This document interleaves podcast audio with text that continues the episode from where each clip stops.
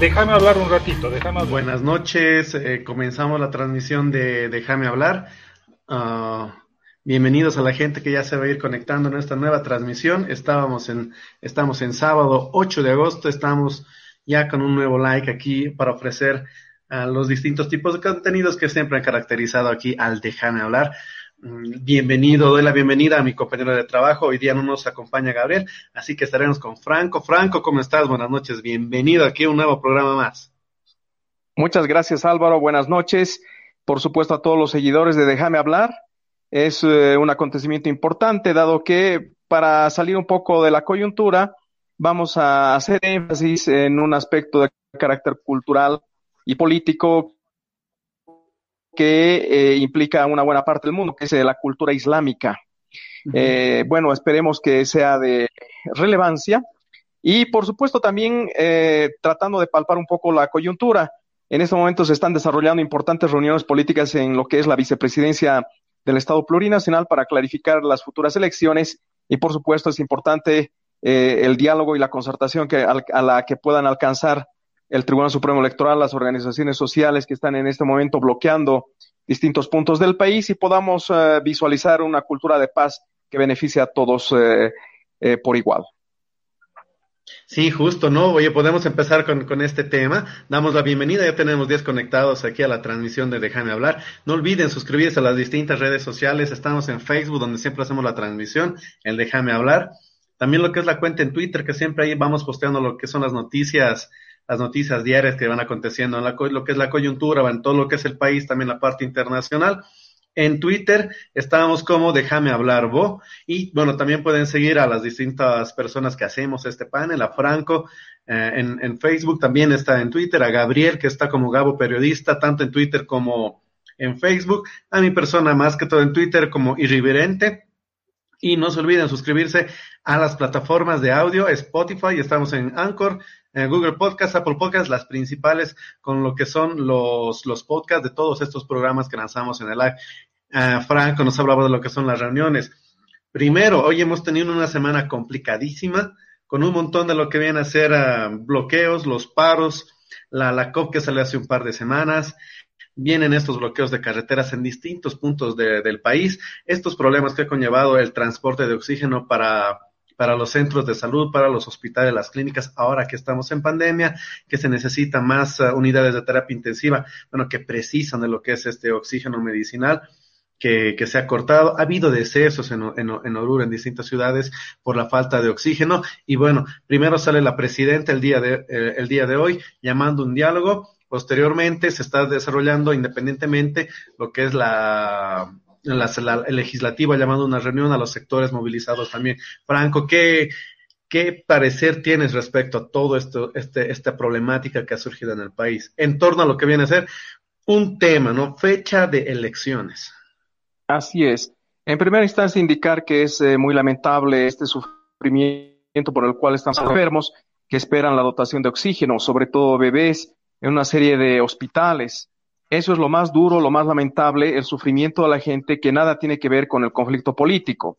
En segundo lugar, por supuesto, se ha adelantado una reunión entre el actual presidente en ejercicio del Senado, el senador Barón, y el presidente del Tribunal Supremo Electoral, eh, Salvador Romero. Ambos han indicado que eh, se van a reunir para concertar y eh, aprobar una ley de convocatoria de elecciones. Es lo que siempre se, se debió haber hecho. Las, eh, la del Tribunal Supremo Electoral aprobó eh, el 18 de octubre como una postergación del 6 de septiembre para las elecciones presidenciales, pero eso fue duramente cuestionado porque sin duda se necesita una ley. Ahora se están construyendo puentes para legitimar precisamente la decisión final. No se ha adelantado que se eh, cambie nuevamente la fecha de elecciones. Eh, Salvador Romero indicaba que la fecha más idónea y eh, segura es eh, el 18 de octubre. Sin embargo, la concertación que empezaba a las 7 de la noche con las organizaciones sociales muy probablemente eh, modifique, pero esta vez en, en, el marco de una ley que se va a aprobar dentro de la Asamblea Legislativa Plurinacional. Paralelamente, la, la, la presidenta, como indicaba Álvaro, ha convocado a una reunión de concertación para mañana a las nueve en Palacio de Gobierno con todos los candidatos a la presidencia y vicepresidencia de las fuerzas políticas que piensan terciar en las elecciones eh, presidenciales de este año. En las organizaciones sociales, los presidentes de la Cámara de Diputados, senadores, eh, que, bueno, y la Central Obrera Boliviana, que eh, tendrían que reunirse para pacificar el país, levantar los bloqueos y nuevamente asegurar las elecciones. Sin embargo, al mismo tiempo, después de esto, por lo menos lo que se lee en página 7, el ministro de la presidencia, Yerko Núñez, ha salido con amenazas, algo realmente insólito, imprudente, inconveniente a estas alturas, porque indica que la convocatoria a eh, el diálogo tiene fecha de expiración, eh, como amenazando que si no se llega a un acuerdo para levantar los bloqueos, las Fuerzas Armadas y la policía van a iniciar el desbloqueo de las vías y esto es muy lamentable porque se llama una jornada de concertación y dice que tiene fecha de expiración. No se puede condicionar el diálogo y la pacificación desde ese punto de vista. Lo que sí tiene fecha de expiración es el gobierno de la presidenta Áñez, que es de transición. Y eso tiene que estar claro dentro de los marcos de la legitimidad de una ley que esta vez va a sancionar claramente la convocatoria de elecciones. Esperemos que el humo blanco y, por supuesto, la racionalidad eh, salgan adelante para beneficio del país. No, completamente de acuerdo contigo, Franco. Oye, y qué despropósito, ¿no? Llamar a lo que viene a ser una reunión para concertar, para poder dialogar y estar poniendo ellos mismos estas trabas en lo que viene a ser, no condicionar lo que es este diálogo. Uh, retrocedamos un poquito en, lo que es el tiempo y anteriores gobiernos. Eso de no vamos a, dialogar ah, sin condiciones, ya lo, ya lo hizo en su momento el, el mismo movimiento al socialismo con muchos de los problemas que ha habido, incluido el de octubre de 2019, ¿no? Levanten los bloqueos y dialogamos, y si no, no dialogamos, y si no, reprimimos. Y lo mismo pasó, oye, si, si, si mal no recuerdas, el 2003 con Gonzalo Sánchez de Lozada, ¿no? Quien se negaba a dialogar si es que no se levantaban los bloqueos, si es que no había medidas, de, si, si no se levantaban las medidas de presión. Eh, y tenemos un día hoy en, en, una semana tan, tan complicada que, que hemos vivido en, toda, en todo el país, ahora que vienen estos dos, estos llamados al diálogo, parece que hay gente que no la quiere, parece que hay gente que está esperando a que esto fracase, oye, para seguirle dando. Yo tengo esa impresión y veo algunos momentos lo que son redes sociales, hay, una parte de la sociedad que está en contra de este diálogo. Oye, no podemos dialogar con, con asesinos, no podemos dialogar con criminales, no podemos dialogar con esta gente, más bien que salgan las Fuerzas Armadas. Eh, oye, se está queriendo eh, eliminar al rival político, no de una forma democrática, no lo que es con el voto, no lo que es con propuestas, sino directamente a, plan de represión. Y parece que hay ciertos grupos uh, en el país que están a favor de cierta violencia, pero la que le conviene, ¿no? La que le conviene. Si había antes gente que decía, no, métales, es duro a los de la derecha, ahora, no, métales a estos zurdos, izquierdosos, bloquear, así, sí, métales, digo, Fuerzas Armadas, Policía, salga, ¿no? Por favor, gente, estamos en un momento que, miren, de ambas partes está llamando al diálogo, tenemos que aprovecharlo por el bien de este país. Ya vendrán las elecciones, pues, a poner un gobierno completamente legítimo y legal y donde podamos, pues, encaminar lo que es este rumbo y reconstruir o, construir de nuevo lo, lo, que nosotros deseamos como país. Pero por el momento, lo que viene a ser diálogo y lo que viene a ser concertación para poder llegar a acuerdos y poder, oye, allanar un poco este camino a, los, a lo que es elecciones, tiene que ser pues bienvenido. Así es, así es. Eh, bueno, esperemos que la comprensión, el diálogo honesto y sobre todo la conciencia plena para pacificar el país y de una vez evitar sufrimientos eh, innecesarios en los enfermos de COVID que esperan la dotación de oxígeno, en los bebés en distintas eh, maternidades, eh, se imponga, es decir, la salud de estos necesitados en beneficio de lo que significa este sufrimiento que lamentablemente muchos de nuestros compatriotas están sufriendo, están atravesando momentos difíciles y por supuesto que eh, estos conflictos eh, solo enturbian la situación eh, más allá de lo, de lo esperado. ¿Te parece si, si, si pasamos al siguiente punto del programa y invitamos al, a la persona que nos está acompañando el día de hoy ya para hablar de ese tema más que todo los aspectos políticos del, del, del Islam? Le damos la bienvenida, por favor, al señor Hugo Celso Felipe Mancilla, más conocido como HCF Mancilla. Buenas noches, don Hugo, bienvenido a, a Déjame hablar. Buenas noches. Felipe, un gusto recibirte aquí en Déjame hablar y eh, las más cordiales eh, bienvenidas para que nos eh, expliques eh, esta noche eh, los contenidos políticos culturales del mundo islámico. Muchas gracias por aceptar la invitación. Señoras y señores, mi tema son los conflictos políticos con su raíz histórica por los que atraviesa hoy en día el ámbito islámico. El tema nos debería interesar, por lo menos un poco, porque la población total del ámbito islámico llega a cerca de dos mil millones de habitantes, entre un cuarto y un tercio de la población mundial. Los países islámicos son los grandes productores de petróleo y gas. Arabia Saudita, por ejemplo, es el primer productor mundial de petróleo. Por otra parte, el poder financiero del mundo islámico es muy grande, lo que se nota en sus sistemas de ayuda a otros países. Y además el mundo islámico es aquel donde hay la mayor cantidad de conflictos hoy en día. Entre los estados fallidos que existen hoy en el mundo, por ejemplo, Siria, Yemen, Libia, la República Centroafricana, Somalia, el único país que no es islámico entre los fallidos sería Venezuela.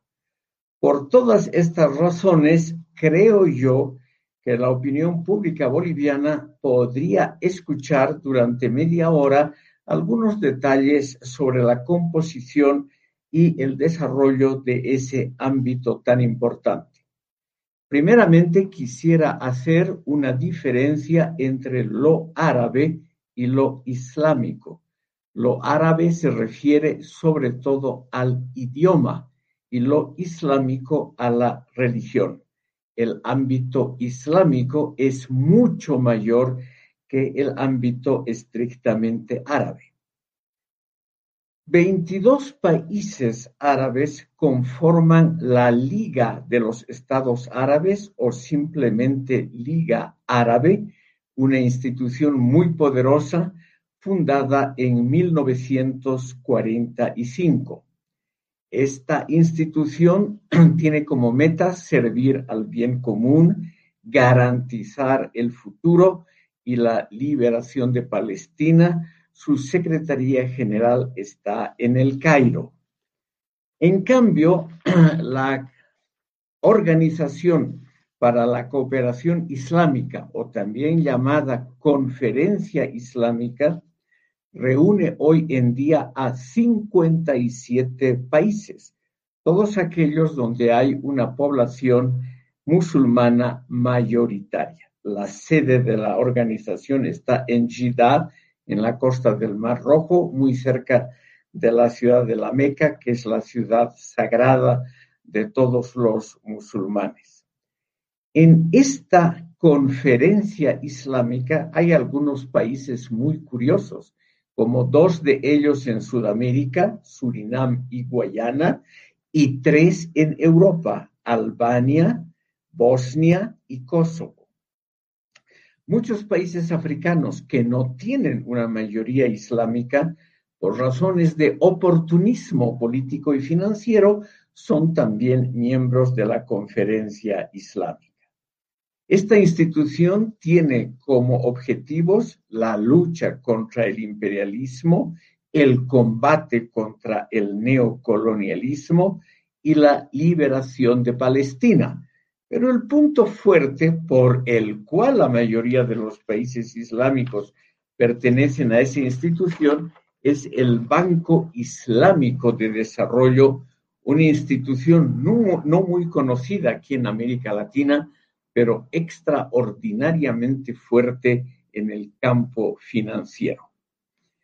Yo creo que algunos de los problemas más importantes del mundo islámico de hoy, la inestabilidad, las guerras internas y otros, pueden ser explicados mediante una muy rápida vista global de la historia del mundo islámico. El mundo islámico tiene como distintivo identitario la religión musulmana que fue creada por el profeta Mohammed en árabe, Mahoma en castellano, quien vivió de 570 a 632 de nuestra era. Él logró unir todos los países de la península arábiga que hasta entonces nunca habían conocido una unidad y al mismo tiempo los al mismo tiempo proyectó un credo religioso muy simple, monoteísta, pero extraordinariamente poderoso como es el Islam. El significado de esta palabra significa sometimiento a la voluntad divina. Pero este sometimiento no estuvo acompañado por instituciones políticas por ejemplo, para lo más elemental, el profeta no señaló ningún modo de cómo se iba a hacer la sucesión a la muerte de él mismo. Cuando él falleció en 632, la comunidad islámica de la Meca y Medina, las dos ciudades sagradas del Islam, eligieron democráticamente a, como califa, como sucesor a Abu Bakr. Sin embargo, él murió al poco tiempo, en 634, y la, no la comunidad, sino la fuerza de las armas decidió que Omar, el famoso soberano de los creyentes, se convirtiera en el segundo y más importante califa hasta hoy. Omar reunió todos los poderes políticos en su persona. Era el juez supremo, el comandante militar máximo, la cabeza de la política y al mismo tiempo el sumo sacerdote de la religión. Por lo tanto, él reunía los poderes civil, legislativo, jurisdiccional, militar y teológico religioso. Omar fue un gran conquistador en muy pocos años, muy pocos, el Islam se extendió rápidamente por medio de las armas a Siria, Palestina, Persia, Irak, Egipto, etc. Y cuando él falleció en 644, ya era el soberano de una gran parte del mundo.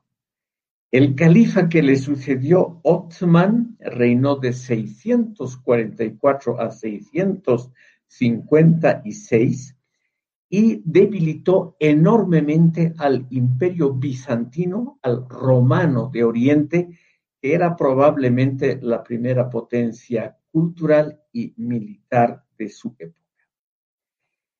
En 656 terminó el gobierno de Othman y le sucedió Ali, el primo hermano y yerno del profeta. Y aquí empezó la división actual entre sunitas y chiitas. Los chiitas eran los legitimistas dentro del movimiento político islámico y pretendían que el título y la posición del califa pasen siempre dentro de la familia del profeta. En cambio, los sunitas querían que este sea un puesto elegido democráticamente. En 661 fue asesinado Ali, como también Omar y Otman. Como no habían reglas claras de sucesión, el asesinato se convirtió en la manera usual hasta el fin del califato. En la época de Ali eh, se, realizó la primera guerra civil donde los sunitas se llevaron la victoria y trasladaron la capital a Damasco, la actual también ciudad capital de Siria, donde los, donde el imperio se convirtió en una burocracia militar y tributaria extraordinariamente bien organizada. En muy poco tiempo, los árabes conquistaron un territorio enorme que iba desde la India en el oriente hasta España en el occidente. Cruzaron el estrecho de Gibraltar en 611, perdón, en 711 y avanzaron hacia el norte y fueron frenados recién en Poitiers, en el centro de Francia. Si no, probablemente toda Europa hubiera pasado al dominio musulmán. Sin embargo, como no habían reglas claras de sucesión y el asesinato o los golpes militares fueron lamentablemente lo usual hasta hoy en el mundo musulmán, en 750 cayó la dinastía de los Omeyas y fue, eh, y fue sustituida por los abasidas, este es el periodo más importante de la historia islámica y el periodo sobre todo de su mayor florecimiento cultural, filosófico y artístico.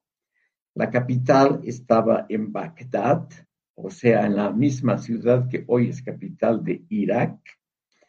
Contaba más de un millón de habitantes, una enorme urbe según los criterios de la época, y era también el centro cultural de gran parte del mundo. Sin embargo, esta gloria de los abasidas duró muy poco. Ya por el año 800, las regiones del norte de África se habían convertido en independientes.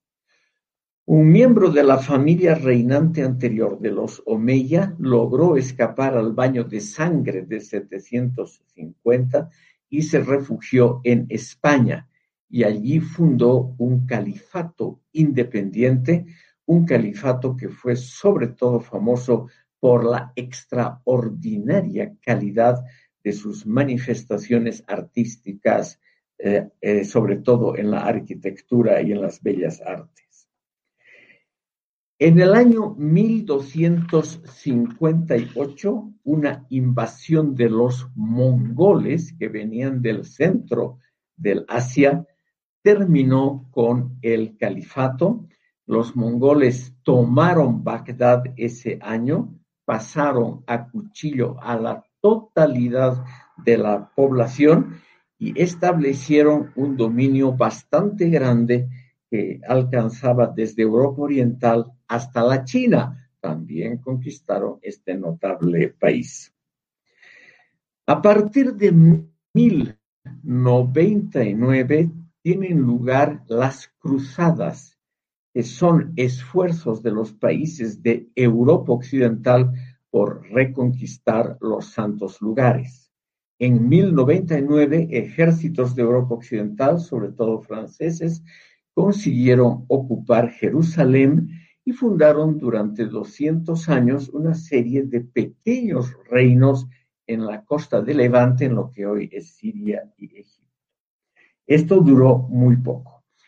En el año 1311, una tribu de turcos otomanos provenientes del Asia Central, ya islamizados poco antes, se establecieron en Turquía y de allí conquistaron a su vez una gran parte del mundo y fundaron el imperio islámico en extensión más grande que ha habido en la historia universal. Aquí el mapa nos muestra con diferentes tonalidades lo que alcanzaba en su máximo esplendor el imperio otomano. Las partes más oscuras son los núcleos del Imperio Otomano en la actual Turquía y cuanto más débil el color, más tarde la conquista por parte de los turcos otomanos. Ellos estuvieron a punto de tomar Viena en el centro de Europa durante el siglo XVII, pero fueron exitosos en conquistar casi todos los países árabes en el norte del África, por ejemplo, lo que ahora es Argelia, Túnez, Libia y Egipto fueron parte del Imperio Otomano. Lo mismo algunos países del Asia, por ejemplo, lo que hoy es Siria, Jordania, el Líbano, Turquía, el Yemen, etcétera, y también lograron conquistar todo una gran parte de Europa lo que ahora es Grecia, Rumania, Bulgaria, Hungría, Macedonia, Ucrania, etcétera, y parte del sur de Rusia, pasaron a este enorme imperio. Pero, y ahora viene el punto fundamental de esta breve charla. Tanto el califato de Bagdad como el imperio otomano no inducieron los elementos, o sea, no trajeron a la realidad los elementos importantes, importantes que hoy hacen la modernidad, la ciencia y su aplicación práctica, la tecnología. Los turcos otomanos, sobre todo, consiguieron su poder mediante el brazo de la espada, pero aún en ese campo militar no lograron las ventajas que la ciencia y la tecnología proveen al desarrollo humano y por lo tanto, a partir del siglo XVII se da el gran retroceso del Imperio Otomano. Poco a poco, esta notable eh, construcción va perdiendo territorios en favor de los estados occidentales. Durante la Primera Guerra Mundial, el Imperio Otomano estuvo aliado a, las llamadas potencias centrales, Alemania y Austria-Hungría, y por lo tanto estuvo Turquía, o sea, el Imperio Otomano, al lado de los perdedores. En 1918 se había reducido a lo que hoy es actualmente la República de Turquía, perdiendo no solamente todas las posesiones del África y de Europa, sino también la mayoría de las posesiones en el Asia. Los países árabes del Asia, Egipto, eh, Siria, el Líbano, etcétera, se convirtieron en estados independientes. Como ve el estimado público, la, la gran cantidad de países árabes que hoy hay, que hoy existen, son más jóvenes que la República de Bolivia. Quisiera pasar ahora a mencionar qué es el resultado actual de esta constelación que hemos tocado muy rápidamente. En el mundo islámico en general falta una institucionalización de estructuras que han permanecido en estado caótico uno de los países más ricos del mundo en recursos naturales, sobre todo petróleo, es Arabia Saudita. Arabia Saudita hasta el día de hoy no tiene constitución, nunca han habido elecciones ni parlamentarias, ni presidenciales, ni nada similar, y no existen partidos políticos. En los países pequeños de la península arábica, Omán, los Emiratos Árabes Unidos, Bahrein, Qatar, la situación es muy similar. En todos los países árabes no hay una clara separación entre la religión y la vida civil. La religión permea todos los aspectos de la vida civil en muchos de los países islámicos y en casi todos los árabes, el código tradicional islámico, la Sharia, o sea, el derecho consuetudinario, sirve de código civil, penal, militar, mercantil, etcétera, pese a que el mundo ha cambiado bastante desde entonces. Todo esto hace que en el plano político haya una continuación de regímenes despóticos o por lo menos de gobiernos autoritarios como es la situación hasta hoy. Además, hay muy pocas autonomías provinciales o estatales dentro de los pocos países árabes, de los 57 estados que conforman la conferencia islámica, solo dos, Pakistán y Malasia, tienen una estructura federal. Y esta estructura federal ha sido formada por la colonia británica, no por los propios países. Finalmente, quisiera indicar, estimado público, que en el mundo islámico se notan muy pocos aportes al desarrollo de la ciencia y de la tecnología y en general poco interés por las labores intelectuales.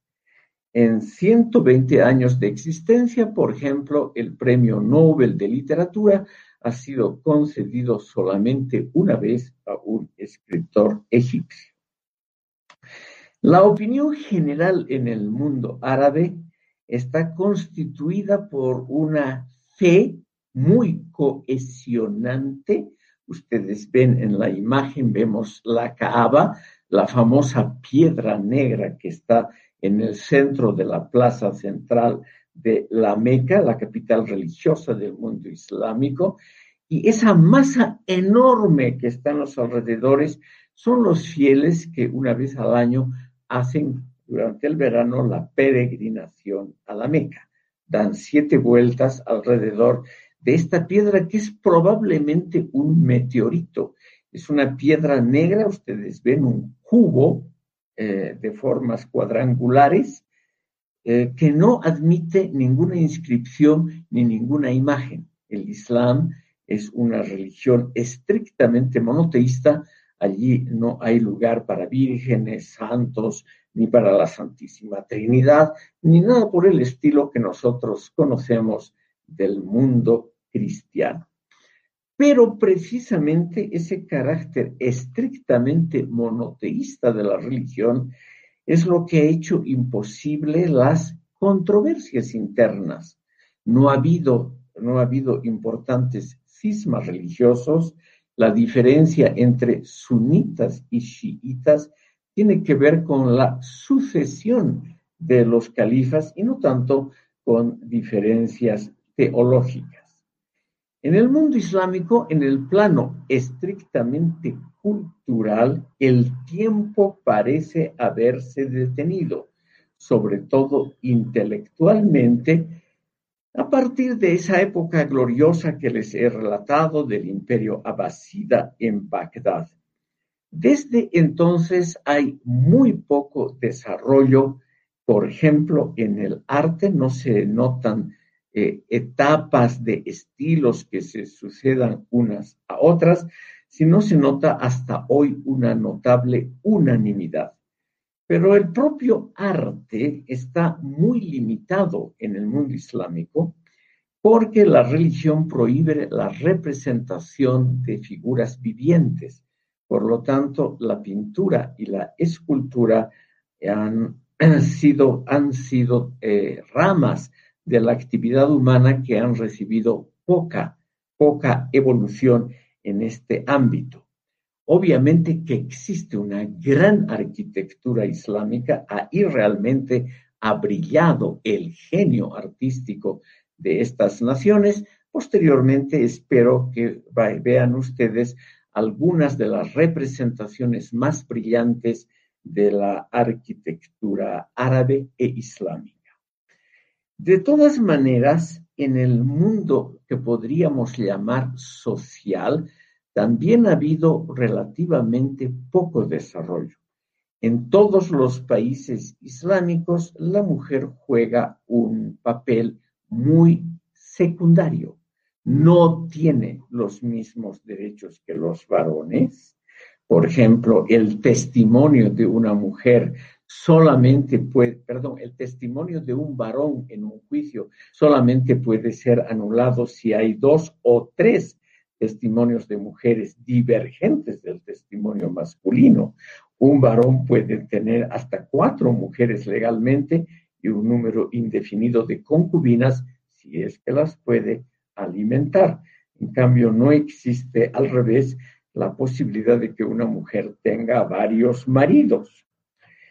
Por lo tanto, lo que podemos notar en este mundo es una tendencia a impedir innovaciones en el campo cultural, social y político.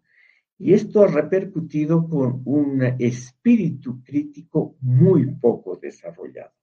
Durante la época abasida, durante el califato de Bagdad, se desarrolló evidentemente una brillante filosofía islámica pero a partir del siglo XII hasta hoy no ha habido un desarrollo equivalente del pensamiento islámico.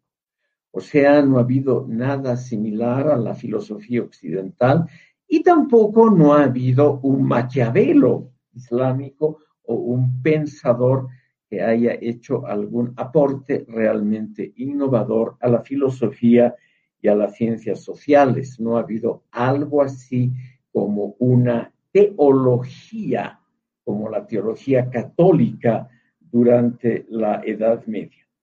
Es por lo tanto una cultura que rechaza el politeísmo y al mismo tiempo de rechazar el politeísmo en todas sus formas, desprecia la diversidad y el pluralismo y eso se nota hasta hoy en un espíritu altamente colectivista que premia más bien la continuidad, privilegia. El hecho de que todos piensen y sientan más o menos de la misma manera y no privilegia de ninguna manera el surgimiento de individualidades fuertes, divergentes de la línea social central. Por lo tanto, en el mundo islámico lo que tenemos es una vigencia muy restringida de los derechos humanos, que como sabemos es en parte una creación del mundo occidental.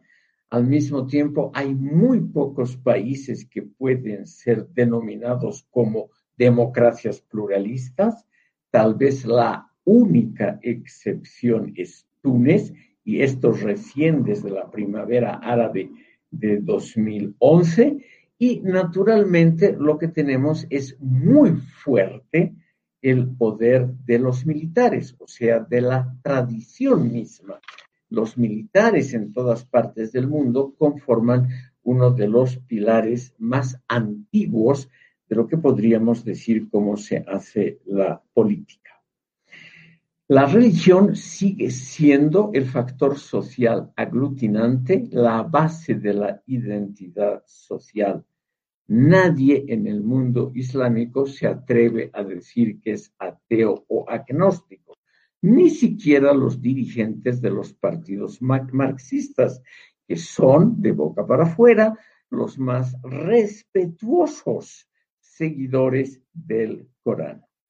El resultado es, según el gran sociólogo sirio Bassam Ibi, que lo sigo aquí, es que los países islámicos son culturas premodernas, preindustriales, preburguesas, que hoy han adoptado una actitud básicamente defensiva frente al mundo occidental. Una actitud que en cuanto defensiva se vuelve a veces muy agresiva en los ámbitos sociales contra las innovaciones que provienen del mundo cultural occidental. Son muy agresivos, por ejemplo, contra los intentos de la emancipación femenina.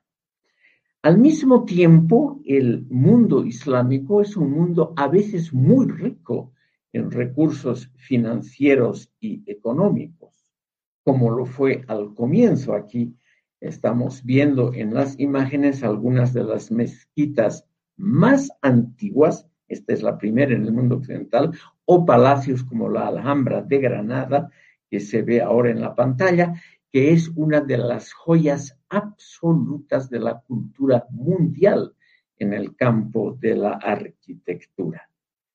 Pero ese campo realmente muy, muy exitoso de la arquitectura no ha logrado realmente fructificar otros terrenos de las actividades humanas. Por ejemplo, aquí en la pantalla se ve la mezquita actualmente de la Catedral de Córdoba, en Andalucía, en España, que como pueden ver ustedes es una obra maestra de la arquitectura universal. Pero esta cultura también en el marco español, donde realmente ha tenido sus mejores frutos, la Alhambra de Granada que ya hemos visto, o la mezquita de Córdoba son solamente los ejemplos más famosos, no ha fructificado lo que podríamos llamar el desarrollo cultural e intelectual de esas sociedades. Por ello es que no hay inventos tecnológicos y descubrimientos científicos que hayan sido realizados en este mundo a partir del año más o menos 1200, cuando empieza el largo periodo de la decadencia. En la pantalla vemos la actual mezquita de Santa Sofía en Istambul, que es importante porque hace pocos días ha pasado de ser un museo laico a convertirse nuevamente en una mezquita musulmana. Santa Sofía fue erigida en el siglo VII durante el Imperio Bizantino por el famoso emperador Justiniano es desde el punto de vista de la ingeniería una obra de arte, una cúpula enorme que se ha mantenido perfectamente pese a terremotos y guerras. Y esta obra magnífica fue convertida en 1453 en una mezquita musulmana cuando Constantinopla y el imperio bizantino fueron conquistados por los turcos otomanos. Pero Turquía, a partir de la Primera Guerra Mundial y de las derrotas sufridas, trató de modernizarse. Oficialmente es un Estado laico, pero el presidente actual, lo vamos a ver en fotografías al final, ha notado que él puede, sobre todo, obtener un gran apoyo popular si él insiste en una renovación religiosa, que es el núcleo de la identidad turca, como en casi todos los países islámicos. Y por eso él ha hecho una gran ceremonia donde estaban la mayoría de los grandes líderes musulmanes del mundo al reconvertir el 10 de julio de este año esta notable construcción bizantina nuevamente en una mezquita musulmana. El Islam, estimado público, hoy en día se encuentra culturalmente a la defensiva, pero eh, el Islam contiene países muy importantes, algunos muy poblados como Indonesia, el cuarto país del mundo más poblado después de la China, India y Estados Unidos, con 300 millones de habitantes es sin duda una potencia. Lo mismo Irán, y Turquía, cada uno con 100 millones, también Egipto, más o menos con 90, son países simplemente muy importantes desde todo punto de vista. Y estos países han desplegado en general, habiendo siempre excepciones, una posición, digamos, opuesta al mundo occidental. Es una oposición muy compleja porque ellos adoptan las innovaciones tecnológicas y sobre todo las militares que provienen del mundo occidental, pero rechazan sobre todo la cultura occidental en el campo, por ejemplo, de la política, la democracia parlamentaria, la pluralidad de partidos, la libertad ideológica, son cosas que todavía son relativamente raras en el mundo occidental. Hoy en día, estimado público, como les decía, hay siempre guerras civiles, conflictos, golpes de Estado y también estados fallidos en ese mundo musulmán. Y esto naturalmente crea conflictos que pueden ser muy graves, que pueden extenderse y que eh, se oponen generalmente de boca para afuera al mundo occidental, pero al mismo tiempo adoptan la tecnología, las armas y otras cosas que provienen de este mundo. Acercándonos al final de la conferencia, quiero eh, visibilizar esto mediante una descripción brevísima de los talibanes. Estos son grupos irregulares que actúan sobre todo en Afganistán, en el centro del Asia, y estos grupos luchan contra el imperialismo. Hay tropas norteamericanas de la Organización del Tratado del Atlántico Norte en Afganistán para pacificar el país. Sin embargo, los talibanes combaten a las potencias occidentales durante el día usando las armas, los sistemas comunicacionales, radares, celulares, etcétera, que tienen a su mano. Pero cuando después de la heroica jornada vuelven en la noche a sus casas, tratan a sus mujeres y a sus hijos como siempre ha sido la tradición, con violencia y con autoritarismo. En la fotografía vemos aquí al presidente Tayyip Erdogan de Turquía en el momento en que dirige el rezo de la reconversión de Santa Sofía en una mezquita, está rodeado de los jefes de Estado de los principales estados musulmanes en Asia y África. Esto significa que esa reconversión es muy bien vista, es vista como el renacimiento de la expansión otomana, como fue en 1453 la primera conversión de este enorme edificio en una mezquita, es decir, del avance del Islam sobre el mundo occidental. Y esta es una idea extremadamente popular en todas las naciones musulmanas.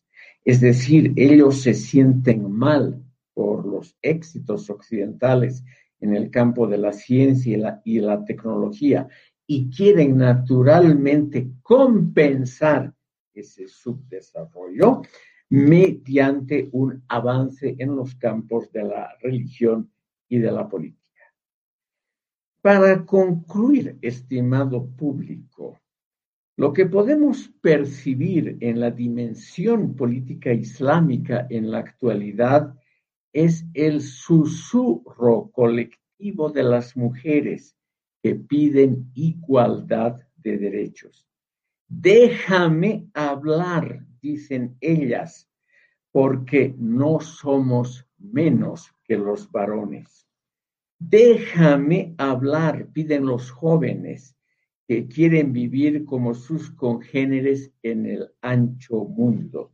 Déjame hablar, exclaman millones de personas que nunca han participado en elecciones limpias y pluralistas. Déjame hablar, gritan todos aquellos que están hartos de la manipulación de la opinión pública por los gobiernos autoritarios islámicos y que ya no creen en las consignas nacionalistas y antiimperialistas que sus intelectuales y sus gobiernos transmiten cotidianamente. Que Alá, el clemente, el misericordioso, se apiade de todos ellos. Gracias por escuchar.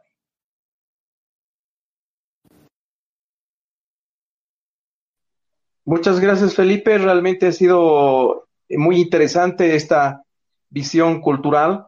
Eh, solo una pregunta, eh, por lo menos eh, a estas alturas, después doy la palabra a, Álvaro.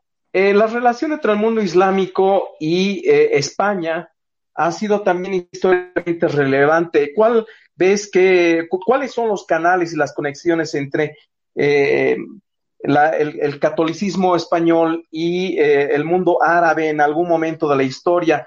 ¿Ves que eso ha enriquecido eh, nuestra propia cultura hispana? ¿Cómo, cómo, cómo, cómo se podría entender también ese, ese momento de relación entre el mundo eh, árabe y el, el imperio español? En el año 711, las tropas árabes cruzaron el estrecho de Gibraltar y conquistaron la mayor parte de la península ibérica. Solamente la región llamada Asturias se salvó de la ocupación musulmana. Los cristianos españoles y portugueses hicieron una cierta resistencia. Esa resistencia que ellos llaman la reconquista duró 800 años. Recién en 1492, en el mismo año del descubrimiento de América, los castellanos lograron expulsar a los musulmanes de Andalucía, del sur de España. Y obviamente en 800 años ha habido muchos contactos entre ambas culturas. Ha habido épocas de relativa paz, por ejemplo, ha habido una época alrededor de los años 1000 a 1200, donde ha habido un intercambio muy importante, no solamente de personas, ideas, comercio, sino también de, elementos de la cultura en general. Eh, no hay duda que nosotros hemos heredado parcialmente algunos elementos de esa cultura. Por ejemplo, la dificultad de diferenciar entre el ámbito religioso y el ámbito político. Nosotros tendemos a ese monismo cultural.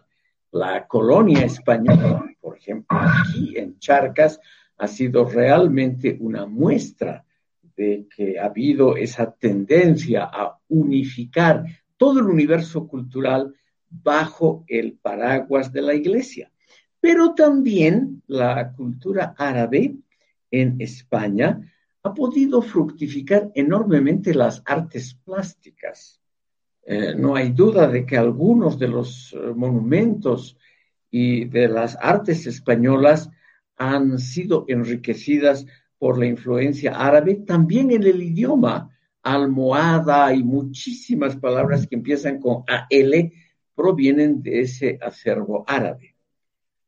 Pero yo creo que para España ha sido, hubiera sido una tragedia que continuase el dominio árabe, porque hubiéramos, España hubiera sido un país como Argelia o como Mauritania o como algunos otros, es decir, sin pluralidad de partidos, sin seguridad jurídica y sobre todo sin algunas de las muestras del arte más notable que también han desarrollado los españoles en una palabra, Franco, ha sido una combinación de culturas, ha sido una herencia híbrida, seguramente, pero por suerte España logró liberar de la presencia árabe en España y estableció un régimen muy autoritario, es verdad, pero hubiera sido algo peor el continuar bajo la presencia musulmana.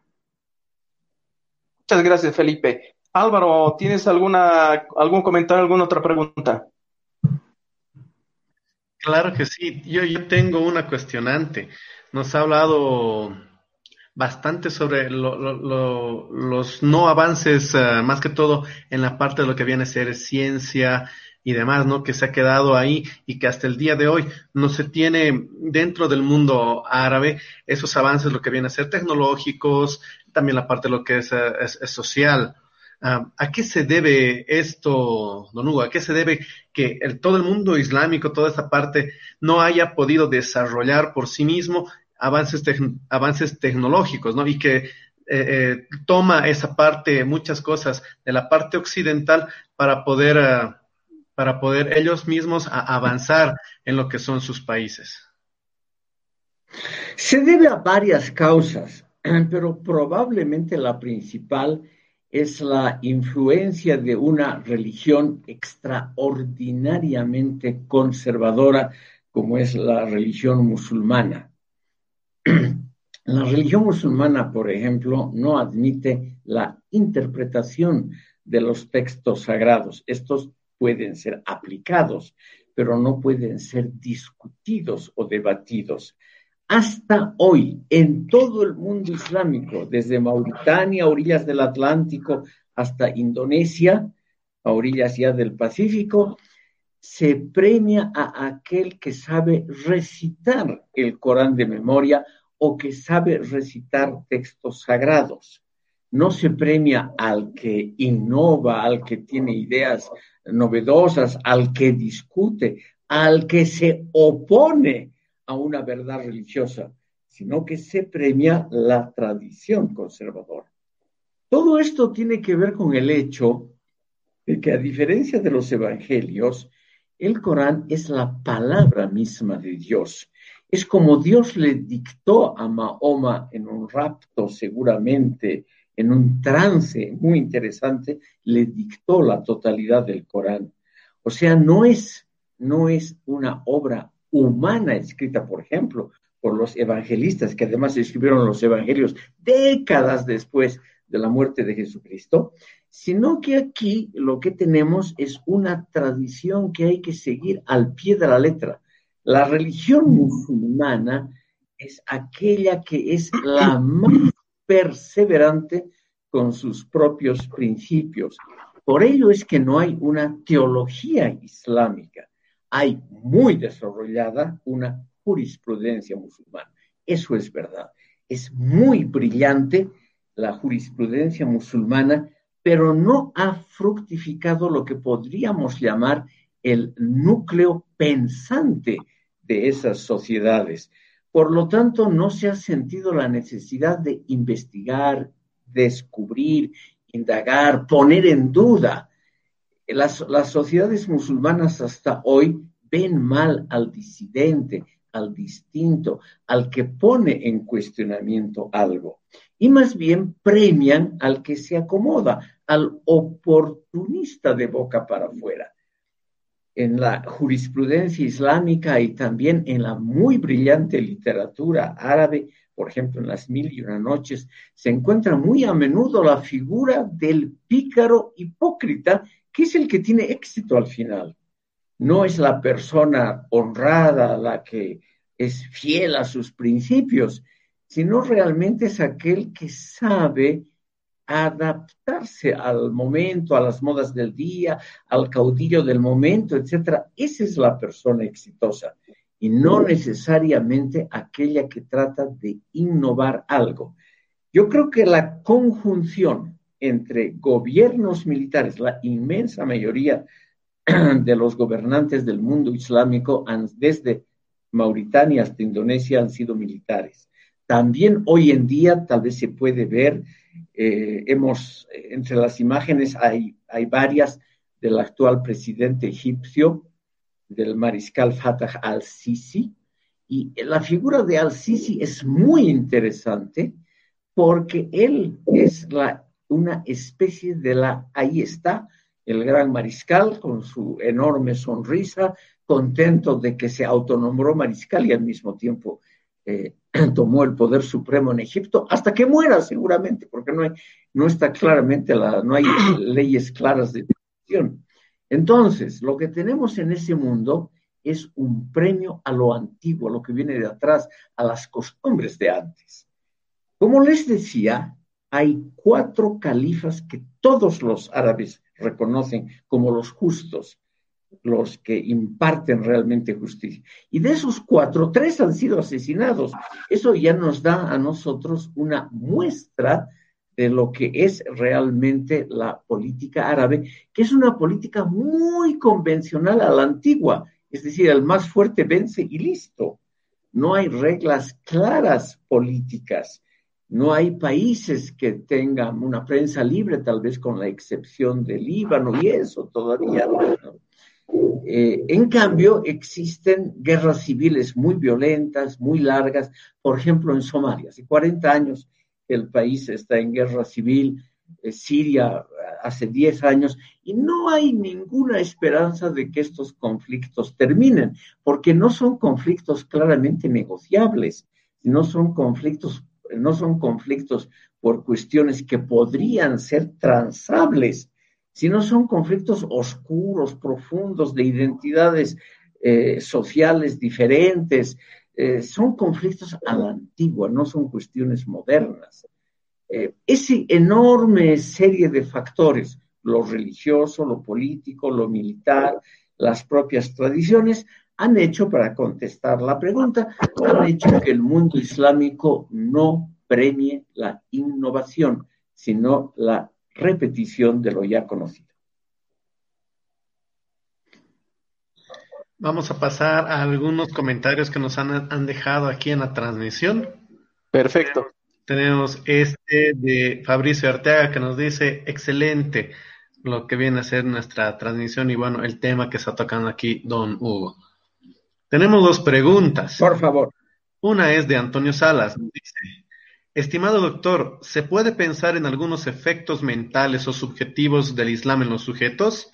Así como fue pensado en el caso de la religión católica por el tema de la estructura de la religión y sus diferencias. Y una segunda pregunta, también de Antonio Salas que nos, que nos dice, es como una ley la musulmana que impone y a veces somete y no se hace una metáfora de su norma. Perdón, la segunda no he entendido. ¿Podría usted repetirla? Claro que sí, nos dice Antonio Salas. Es como una ley, la musulmana es como una ley que impone y a veces somete y no se hace una metáfora de su norma, textual como lo escribió. Empezaré por la segunda. No hay ninguna regla legal que impida la innovación. Es decir, en ningún país árabe hay una ley que diga se prohíbe discutir, está mal vista el disentir, no existe. Si no existe lo que podríamos llamar una costumbre santificada por una larguísima tradición. Las mujeres, por ejemplo, no discuten las mujeres no se mezclan con los hombres. Yo, trabajando para una fundación alemana, he vivido en varios países islámicos. A los cafés, a los cines, a los centros públicos no asisten las mujeres. Y estamos hablando del siglo XX, principios del XXI. No asisten mujeres, es un mundo estrictamente masculino. Es un mundo también donde el rol de las mujeres es realmente la procreación y la preservación de la familia. No hacen un aporte interesante a la educación, a la ciencia, a la política.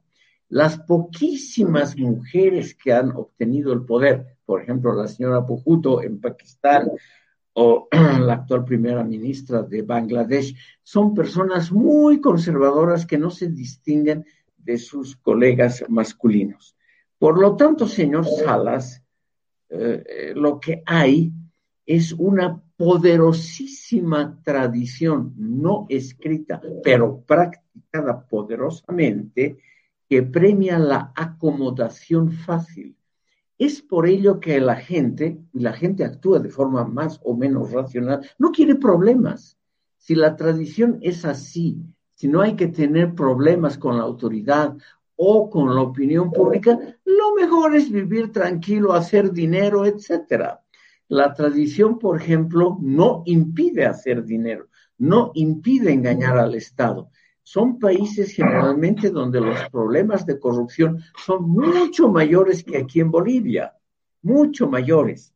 Y sin embargo, no son problemas vistos como tales, no son percibidos como problemas por la mayor parte la opinión pública. Solamente son algunos grupos de intelectuales disidentes, eh, unos poquísimos liberales que hay, sobre todo en Túnez y en el, en el Líbano, curiosamente, pero después es una unanimidad muy grande de opiniones que impide, por un lado, la innovación y por otro lado, la disidencia, que es la sal de la vida y que es justamente lo que apoyaría normalmente nuevas ideas, nuevas construcciones, por ejemplo, nuevas ideas también en el campo de la inventiva tecnológica.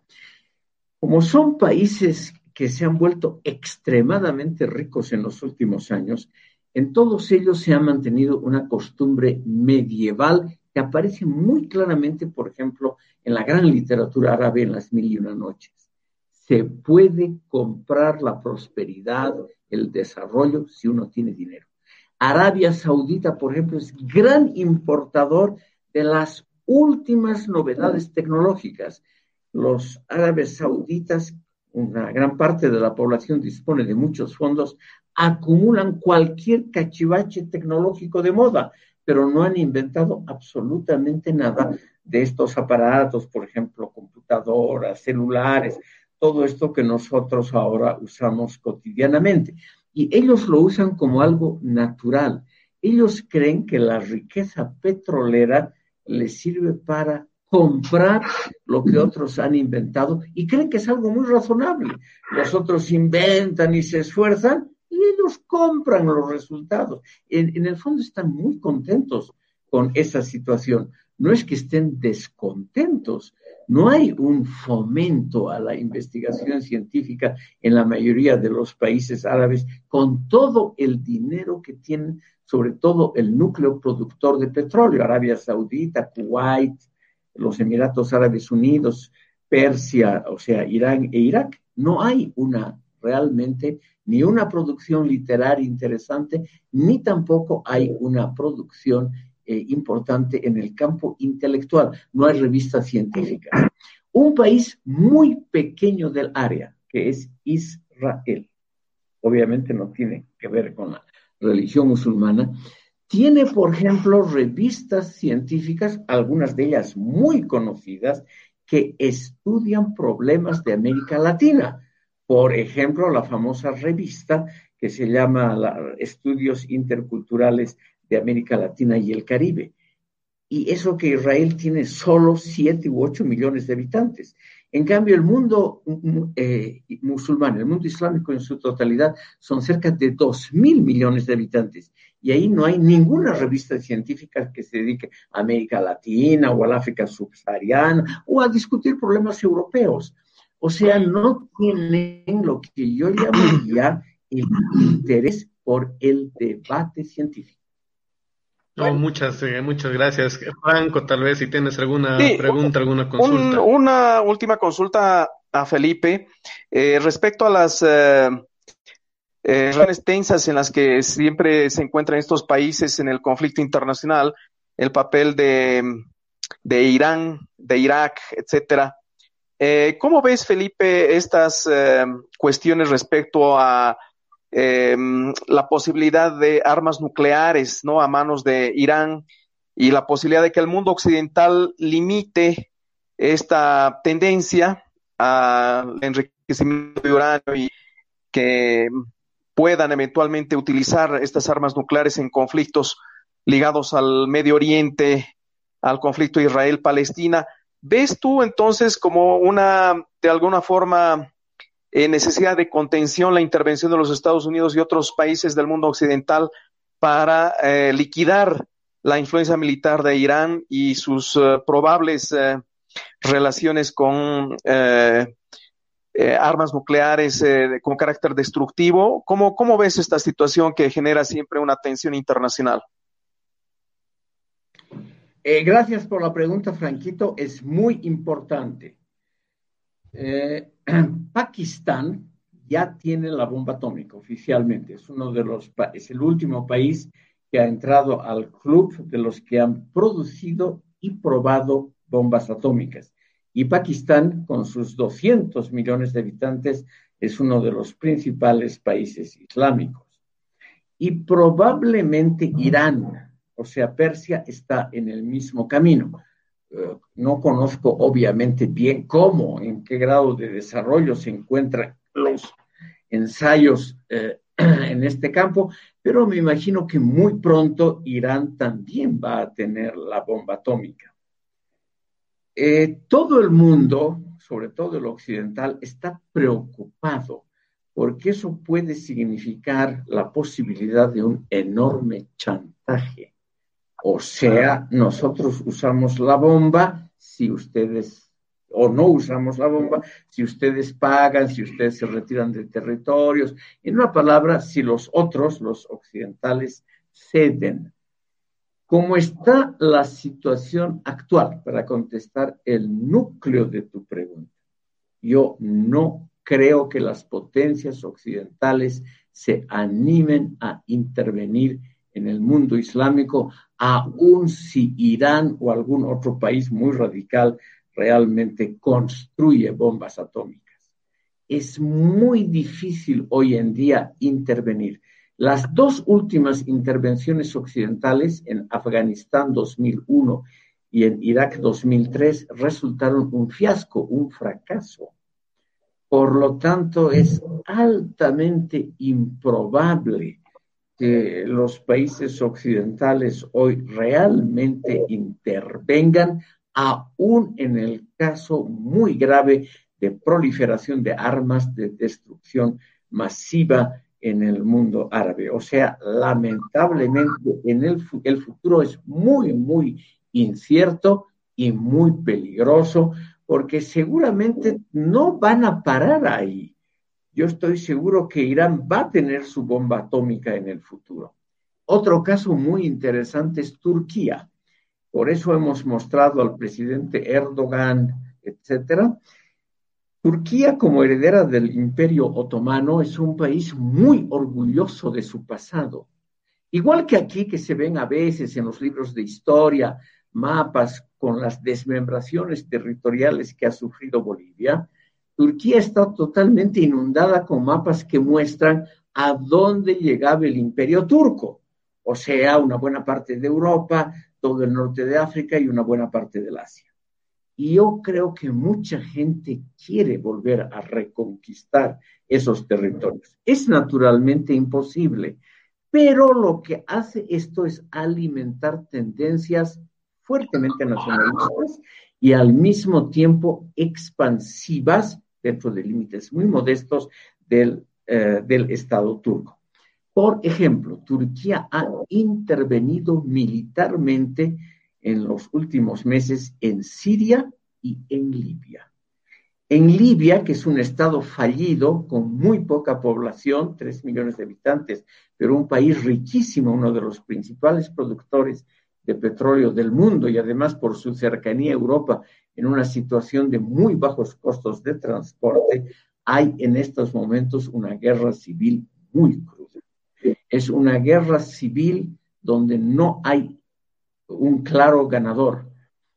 Un grupo de países, por ejemplo Egipto, apoya a uno de los contendientes, que se llama a sí mismo el mariscal Khalifa Haftar, y otro grupo de naciones apoyan al gobierno más o menos legal que todavía controla la capital.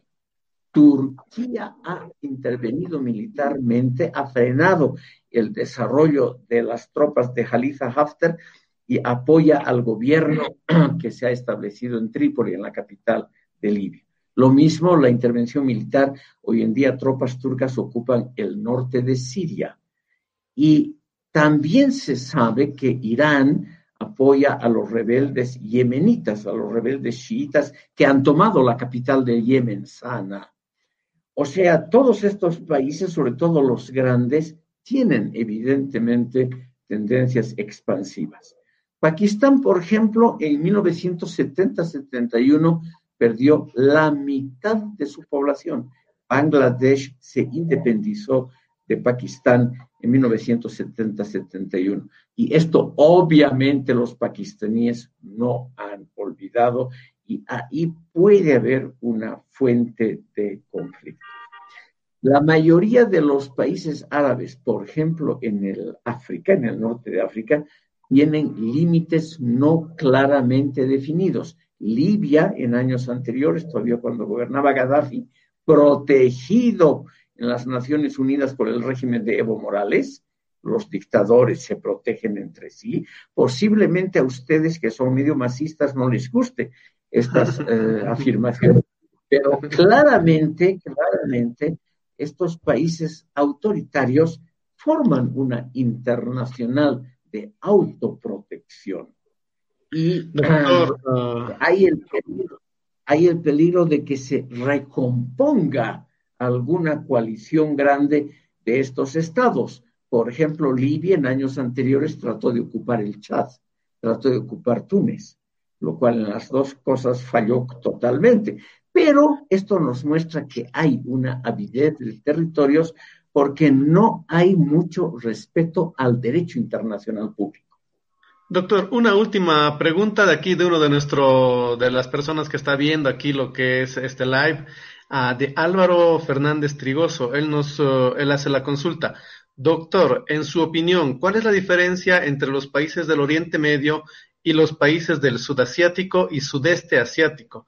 Indonesia, Maldivas, Bangladesh. También con predominancia musulmana, pero en mi opinión con mayor apertura. Bueno, los países del Asia Sudoriental son generalmente países más pacíficos y más exitosos en la integración al mercado global, a pesar de que algunos de ellos son musulmanes, como por ejemplo Malasia e Indonesia. Sin embargo, justamente Malasia, país mayoritariamente musulmán, es un ejemplo de una temprana y muy exitosa integración en el mercado mundial. En eh, décadas anteriores, Bolivia siempre mantuvo un consulado en Malasia porque Malasia y Bolivia eran los dos principales productores de estaño hasta bien entrados los años 80. Malasia, el primer productor mundial de estaño. Y este país, que ha dejado en gran parte de producir estaño, se ha reconvertido en una potencia industrial, lo que no ha hecho Bolivia es un país que hoy en día exporta, por ejemplo, aditamentos para computadoras, celulares, etcétera, muy exitosamente. Es un país con una industria muy sólida y con un enorme desarrollo eh, industrial y naturalmente con un estándar de vida envidiablemente alto. Los otros países del Asia Sudoriental, lo que pregunta el señor Fernández, son países budistas. Algunos de ellos cayeron bajo la, eh, bajo la dominación comunista, como Laos, Vietnam y Camboya. Y lo más interesante es que esos tres países, siguiendo el modelo chino, siguen siendo gobernados por partidos comunistas, pero al mismo tiempo han establecido un régimen económico liberal. Eh, Por ejemplo, hay libre mercado, libre constitución de empresas y las empresas más grandes, por ejemplo, de Vietnam, muy exitosas mundialmente porque producen a precios aún más, a costos aún más baratos que la China. Vietnam se ha convertido en el Asia en una gran potencia económica, igual que la China, en la política autoritarios conservadores, en la economía liberales. Y esto puede ser tal vez una tendencia que a nivel mundial sea muy popular. Son países más abiertos, son países mucho, muy diferentes a los países de musulmanes, sobre todo al núcleo árabe, más tolerantes. El Islam, por ejemplo, en Indonesia es totalmente diferente al Islam de Arabia Saudita, mucho más abierto al mundo en general y tienen conexiones con el mundo occidental mucho más sólidas que en el resto del mundo. Ahora, usted pregunta en su texto escrito sobre las Islas Maldivas, etcétera. Y yo diría que estos países pequeños no tienen una gran importancia. Eh, las Islas Maldivas constituyen un Estado soberano, pero no tienen, que yo sepa, ningún eh, peso económico son islas extraordinariamente visitadas por turistas, viven del turismo y ahora naturalmente deben estar en una severa crisis económica. En general, el mundo budista es más abierto, más tolerante. Eso se nota claramente en el tratamiento de las mujeres. Eh, en Tailandia, en Birmania, y en los países recién nombrados existe una tendencia muy grande al amor libre y a situaciones que serían severamente castigadas en el mundo musulmán clásico. Por eso las diferencias son muy grandes, son como la noche y el día, pese a que ambos bloques se van naturalmente modernizando según criterios, eh, criterios occidentales y el mundo en general se va a parecer mucho entre sí en las próximas décadas. Bueno, muchas gracias. A ustedes por agradecer. Muchas gracias. La participación aquí nos ha, nos ha dado un pantallazo, creo que es importante, ¿no? Creo que tenemos muy poco conocimiento, también porque se nos habla muy poco del tema de lo que es el Islam y lo musulmán. Creo que también lo religioso termina intimidando a mucha gente que evita que investigue sobre lo que es este, este tema y que se abra también a esta parte para conocerlo. Uh, a nombre de Déjame hablar, eh, muchas gracias, don Hugo. Para tus palabras, Franco. muchas gracias por invitarme. Muchas gracias. Adiós. ¿Qué tal, Franco? ¿Qué te ha parecido toda esta explicación de lo Excelente. Excelente la intervención de Felipe. Nos ha dilucidado aspectos de carácter político, cultural, religioso, que como tú indicabas, eh, no son muy abordados por los medios de comunicación, los ámbitos académicos, y que enriquecen nuestra perspectiva del mundo, el diálogo entre culturas y lo que buscamos precisamente en Déjame hablar, que es opinión, que son las opiniones eh, complementarias a las nuestras en función de una perspectiva más profunda, de una perspectiva más humana y al mismo tiempo más tolerante de una serie de visiones ideológicas, políticas y en este caso culturales con la brillante intervención de Felipe Mancilla sobre el mundo islámico.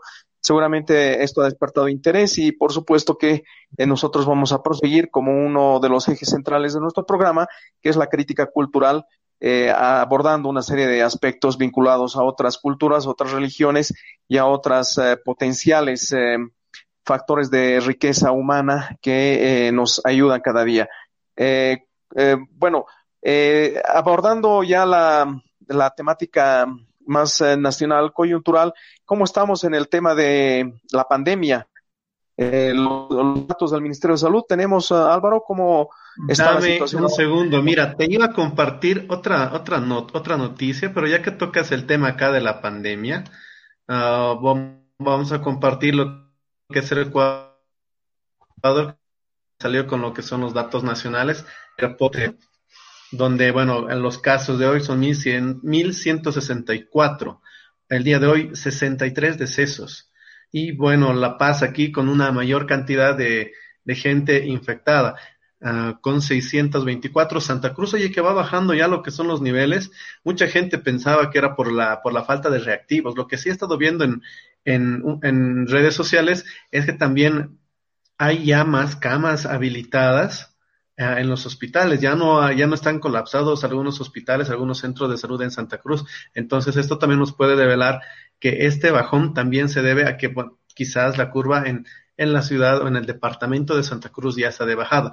Lo que en La Paz es todo lo contrario, ¿no? En La Paz vamos de subida y, oye, le estamos echando ganas para seguir subiendo la cantidad de infectados, ¿no? Con todo el movimiento que hubo eh, la semana pasada, con los bloqueos, las marchas, todas estas manifestaciones políticas que estuvo llevando adelante la gente eh, del movimiento al socialismo. Pero aquí tenemos el reporte. Eh, lo que es el diario y, y bueno, pues a seguirse cuidando. Y lo que quiero compartir contigo, bueno, Franco, si tienes algún comentario al respecto. Eh, sí, sorprende la situación de mayor riesgo que tiene La Paz.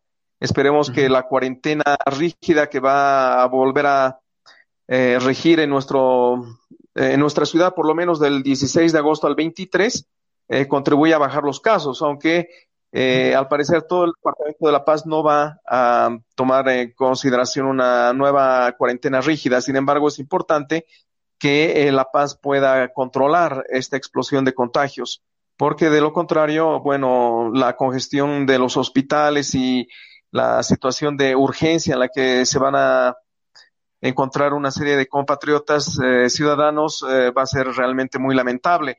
El caso del asilo San Ramón, que está en las redes sociales pidiendo ayuda de, toda naturaleza, ilustra justamente la gravedad de esta situación.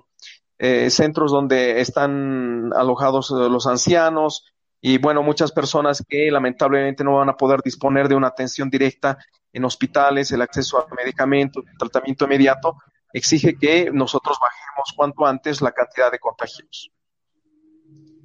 Sí, y mira, bueno, cambiando ya de, de, tema, te voy a compartir lo que, bueno, también viene a ser una noticia una que acaba de, acaba de salir hace un momento y que habla de lo que esto que estábamos comentando al inicio del programa, ¿no?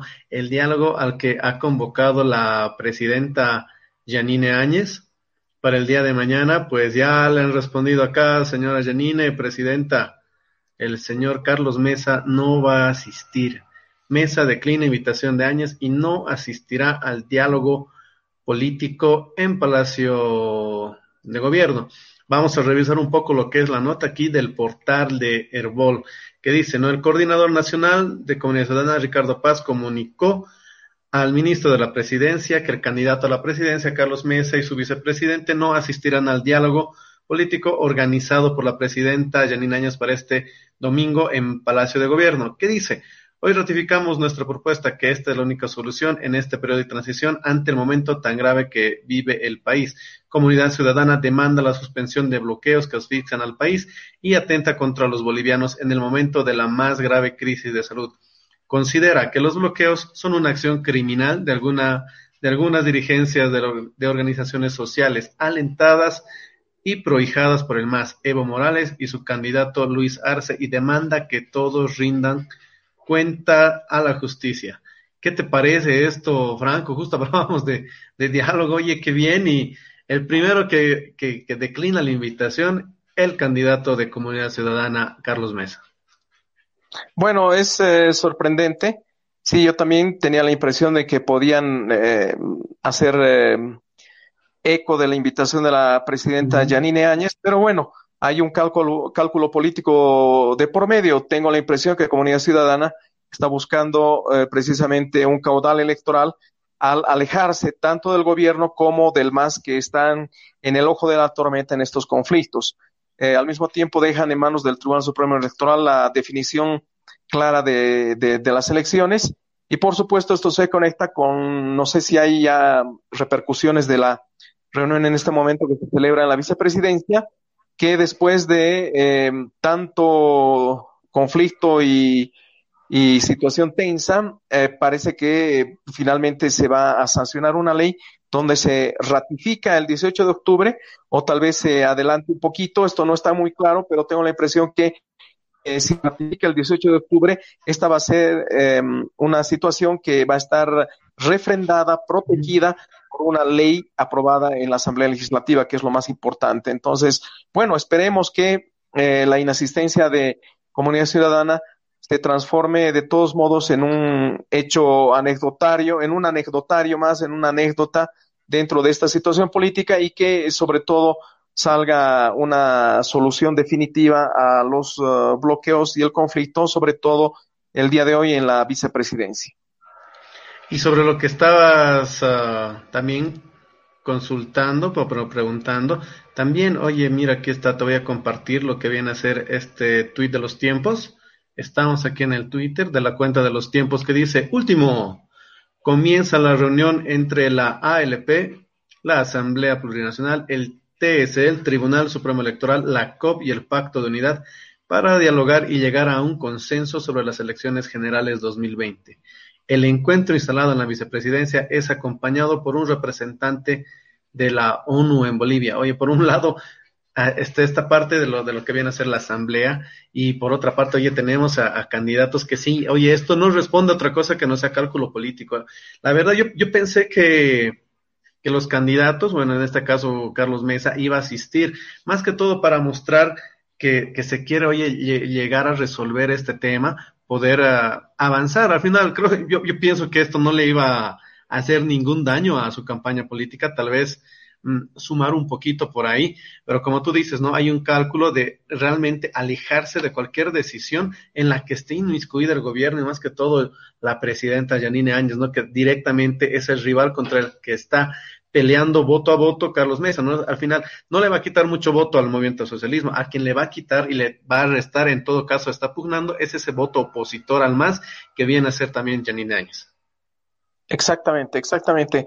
Y como te digo, eh, creo que eh, lo más importante es eh, el resultado que puede obtener ahora en la reunión que en este momento sostienen las agrupaciones o los movimientos sociales los dirigentes que están involucrados en los bloqueos, eh, la, mm, em, la, presidencia de, la Asamblea Legislativa, es decir, el Senado, y eh, los em, representantes o veedores, en este caso de Naciones Unidas. Eh, esperemos, bueno, hay todavía esperanza de encontrar una pacífica solución. pero lo demás es puro cálculo político. Recordemos que si se ratifica el 18 de octubre como fecha definitiva para la realización de elecciones, ya el proceso electoral de los partidos va a ponerse en marcha, las campañas, etcétera, y bueno, el, el, ambiente se va a politizar eh, todavía de manera más intensa. Esperemos que esta politización de todos modos no encuentre eh, mayores conflictos y violencia como lamentablemente se ha desarrollado el escenario con los momentos y los días de bloqueo que han impedido la distribución normal de oxígeno. Oye, mira, ya, ya ahorita acaba de, acaban de, de subir esta noticia eh, en, también en Twitter y mira lo que es el portal de, de página 7. Uno calcula no yendo, Mesa no ir a la reunión convocada. ¿Y quién está ahí abajo en las encuestas? Sí va a asistir. Chi Yun-chung acepta ir a la reunión con la presidenta Janine Áñez. Esta es una noticia así, pero fresquita, fresquita a la gente que lo está viendo. El candidato de Comunidad Ciudadana, como ya lo dijimos, Carlos Mesa, anunció que no asistirá a la reunión convocada. Pero también tenemos aquí, en tanto que Chi Hyun anunció a través de la red Unitel pasado el mediodía que asistirá al encuentro convocado por Áñez. Dice, voy a ir a La Paz si consigo pasaje aéreo. Oye, están haciendo algunos aguas aquí por un voto y otros también queriéndose alejar. En todo caso, oye, yo pienso que, que el diálogo debería primar más allá de lo que viene a ser un, cálculo político. Al final debería primar eh, el interés común, ¿no? El, interés común que nos hace pues a todos los bolivianos aquí que estamos inmiscuidos al final en esta misma bolsa y que nos va a afectar, no solamente afecta en el electoral, nos afecta en el día. Oye, tener la ciudad bloqueada, uno no puede laborar, no puede moverse, no puede moverse con, con, con libertad para poder transitar, para poder realizar lo que son los negocios. La gente es la más afectada, ¿no? Ya también hubo Franco, no sé si lo viste en redes, ¿no? Videos de mucha gente, de, de gente en la ciudad del Alto que está en contra de estos bloqueos, ¿no? Ah, mira, lo voy a buscar si lo encuentro para, para ahora, si no, lo podemos charlar hasta el miércoles, de gente que está eh, queriendo que desbloqueen, no, no, oye, no, no vayan a bloquear a su distrito, nosotros queremos trabajar, porque oye, también falta, el, Alto puede ser una ciudad muy, que dé mucho apoyo al movimiento socialismo, muy identificada con el partido, oye, pero que al final del día, pues, oye, también necesita, pues, generar el dinero para, para poder comer, para poder vestir. Así es. Así es. Bueno, de todos modos, la situación sigue eh, incierta, la tensión se mantiene y hay que esperar al comienzo de la, de la semana que viene para que la situación pueda volver a su normalidad porque lo que he notado también, no sé si tú también Álvaro y otros eh, seguidores en la vida cotidiana, empezó a haber desabastecimiento de una serie de productos. El pollo escaseaba, eh, una serie de, de, bueno, los medicamentos, eso ya, ya es un hecho prácticamente las, el último mes, ¿no? Las cuatro o tres últimas semanas los medicamentos están escaseando, pero el pollo eh, anteayer eh, ya escaseaba y eh, otros productos en, en el mercado eh, legumbres, eh, hortalizas empezaban a escasear y bueno, esto se debe precisamente a los bloqueos. Y en otras condiciones, eh, el precio de las frutas, etcétera, se incrementó un poquito sobre la base también de que los bloqueos estarían promocionando esta, este tipo de, de subida de precios y especulación. Sí, sí, sí, mira, aquí por mi, por donde vivo, hoy día pasó uno de los carros que, que, que van vendiendo, ¿no? Distintos productos que ahora se ha puesto tan de moda por eso de la pandemia, ¿no? Que hay varios vehículos que recorren, ya sean de empresas o gente que directamente uh, lo tiene como, como negocio de la venta. Oye, un pollo, 55 bolivianos. Sí, 55 bolivianos un pollo. Fácil, te ha subido ahí 35-40% lo que es el precio de lo que viene a ser uh, sin conflictos, ¿no? De lo que un pollo lo compras en 32, en 30, digamos el kilo a 16, a 14 50, 50, 55 bolivianos. Oye, encontré lo que te, lo que te había comentado, te lo voy a, lo voy ah, a compartir a, acá Franco, dame un ratito, aquí está.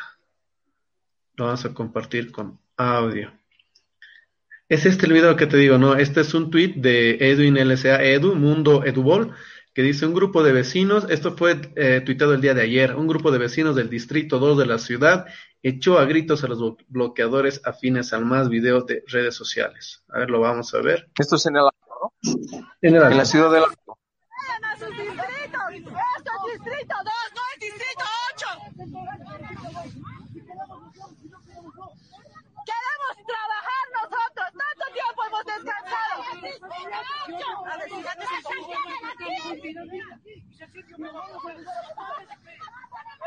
Vayan a su distrito a bloquear.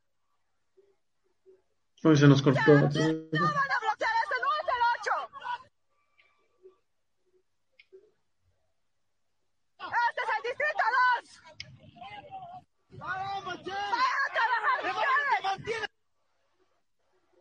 Creo que es el elocuente lo que nos muestra Muy elocuente, sí.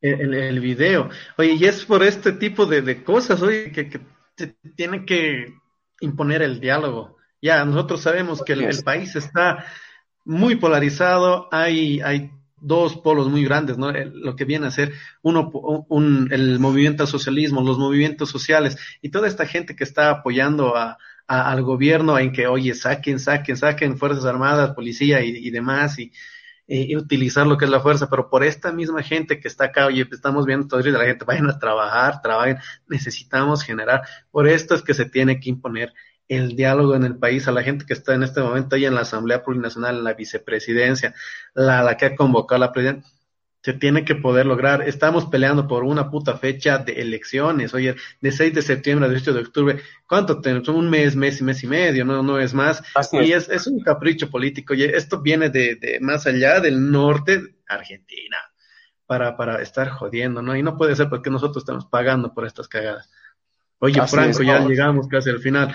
¿Algún Llegamos otro al final. comentario con lo que quieras cerrar aquí el programa, Franco? No, solamente te preguntaba si hay algún otro comentario, alguna reacción de nuestros seguidores. La verdad, la última reacción es esta que nos dice Antonio Salas, dice, excelente, felicitaciones.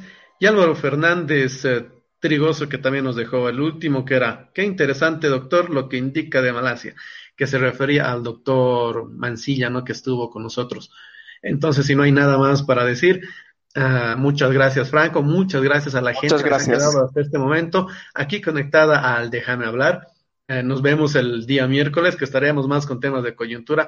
Ya vamos a tener los resultados, oye, de lo que viene a ser el diálogo, qué avances hay en torno a esto, lo que es la fecha de elecciones. Está metido ahí lo que viene a ser gobierno, la Asamblea Plurinacional, el Tribunal Supremo Electoral, los movimientos sociales, los partidos políticos que están pugnando para estas elecciones. Bueno, pues estaremos con esas novedades el miércoles. Gracias, Franco. A la gente conectada, pues nos vemos el miércoles. Hasta pronto. Hasta pronto, Álvaro. Un fuerte abrazo a nuestros seguidores. Muchas gracias. Buenas noches.